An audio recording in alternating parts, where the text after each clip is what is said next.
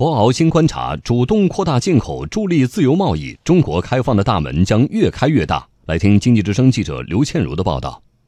在昨天博鳌亚洲论坛的一场分论坛上，我国主动扩大进口的重大举措引发了中外嘉宾的热议。世界贸易组织首席经济学家罗伯特·库普曼认为，今年中国将相当幅度降低汽车进口关税，对于世贸组织成员来说是利好的消息。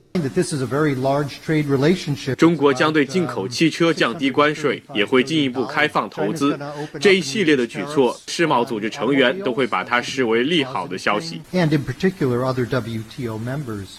一边是降低汽车进口关税，同时降低部分其他产品进口关税。另一边，我国还要努力增加人民群众需求比较集中的特色优势产品进口。今年十一月，将在上海举办首届中国国际进口博览会。这不是一般性的会展，而是我们主动开放市场的重大政策宣示和行动。海南省交通投资控股有限公司董事长黄星海说：“扩大进口，国内的消费选择会变得更加丰富，但不会给国内的企业带来压力。”更加开放，解决不平衡不充分的问题，提升百姓对美好生活的向往和企业能够从新的起点再重新出发，做得更好。